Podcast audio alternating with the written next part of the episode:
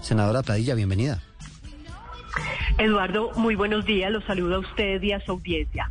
¿Cuál es la ley que prohíbe que, prohíbe que efectivamente se, se ejecuten estos recursos en este tipo de proyectos? Sí, Eduardo, estamos hablando principalmente de la ley 2056 del 2020, que es la ley del Sistema General de Regalías y su, decreto reglamentario. Em, entonces lo que encontramos en este proyecto de construcción de coleo es que eh, son recursos de regalías los que se estarían usando efectivamente por 2.380 millones de pesos para construir una manga de coleo en dos municipios del Guaviare. Eso por una parte, digamos, con relación a la ley del Sistema eh, General de Regalías y por otra, contraviniendo un fallo judicial, una sentencia, la C-666 de la Corte Constitucional, que le prohíbe expresamente a los alcaldes construir infraestructura para espectáculos crueles con animales, incluyendo el coleo.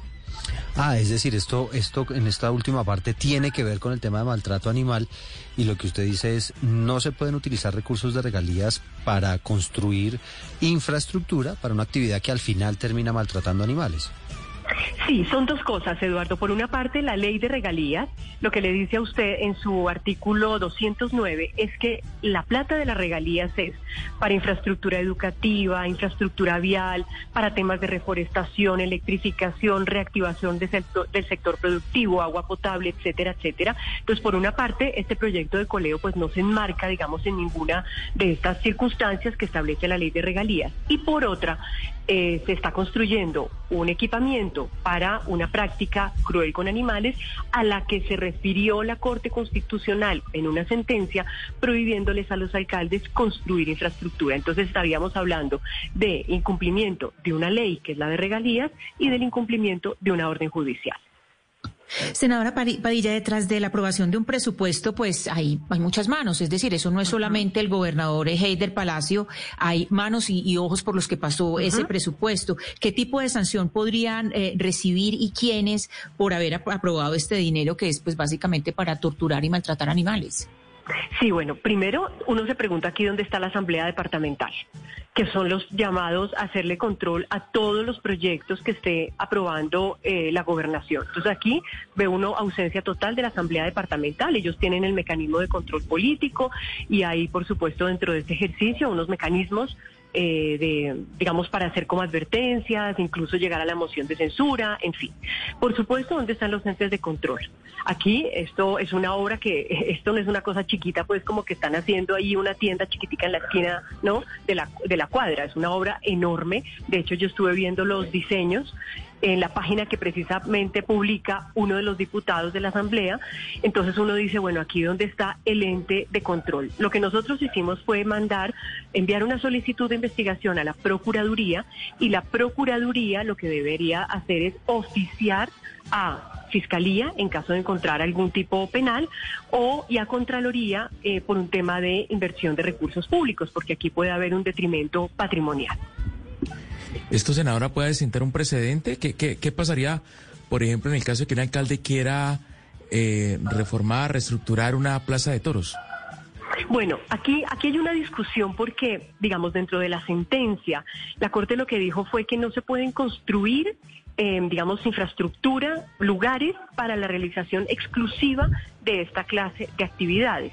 Claro, no faltará la liguleyada que diga que entonces esto no es solamente para coleo, sino que también se van a hacer entonces conciertos y ferias de no sé qué cosas.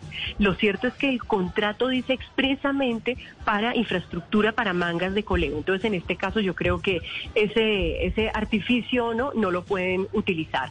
Ahora sí podría haber un precedente, de hecho le cuento Eduardo, nosotros estamos buscando una reunión con la procuradora porque esto es constante, es decir, usted ve permanentemente en municipios, por ejemplo, este fin de semana Cachipay está convocando a unas eh, corridas de toros, un tema con vaquillas, que es ilegal. Pero aquí la Procuraduría pues ha guardado silencio. Entonces vamos a buscar que esto siente un precedente tanto para la realización de espectáculos crueles con animales como para la construcción de infraestructura para estos espectáculos.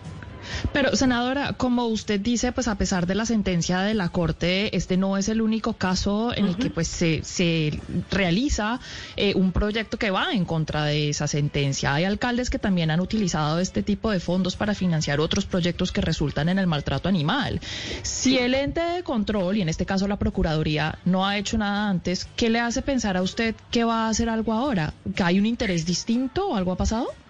Bueno, no, en realidad es la, digamos, nunca se le ha hecho a la procuradora una solicitud expresa en este sentido. Nosotros hemos mandado cartas, organizaciones han mandado cartas, pero digamos lo que vamos a buscar plantearle de manera clara a la procuradora es digamos, como su, vamos a solicitarle como un mensaje preventivo eh, para los alcaldes en este sentido que nunca lo ha habido, es decir, la Procuraduría nunca se ha pronunciado en este sentido. Entonces vamos a buscar que haya algún pronunciamiento, de pronto ella entendiendo los alcances de la sentencia. A ver, en general los entes de control pocas bolas le han parado a los temas de los animales. Si hay detrimento en la construcción de centros de bienestar animal, si incumplen la ley 2054 que ordena hacer jornadas de esterilización, el mismo tema de la sentencia, nunca le han parado bolas. Mm. Pero entonces, pues bueno, digamos, no nos podemos quedar como con esa frustración.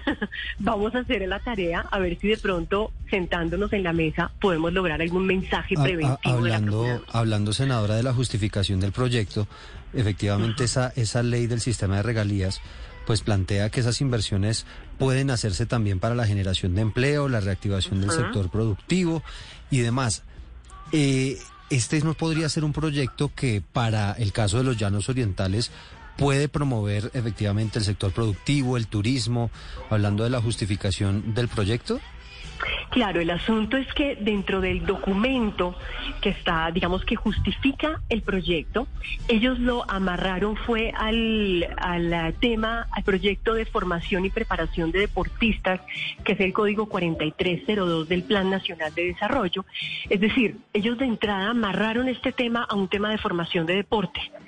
Eso le quería preguntar, senadora, porque eh, yo estaba viendo la justificación del proyecto y dicen que, pues digamos, está encaminado a fomentar el deporte. Nosotros tenemos muchos casos de regalías invertidas, por ejemplo, en, em, en el Cesar, donde, pues digamos, estaban encaminadas a promover estadios eh, para, eh, para actividades de natación, de atletismo, etcétera, y parece que eso sí cabe dentro del tema de regalías. Si ellos justifican que en el Guaviare el tema del coleo, pues digamos, siempre ha respondido culturalmente y es una costumbre del departamento a fomentar el deporte, ¿usted cómo podría demandar eso? Yo voy a pasar por grosera, pero tengo que votar en este momento en mi comisión. O si no, me expongo a un, a un llamado al orden. no, no, no se preocupe, además estamos con nueva presidencia del Senado, la Cámara, en fin. Tranquila, senadora, no, gracias, gracias por estos minutos. Gracias a ustedes. Bueno. Un abrazo.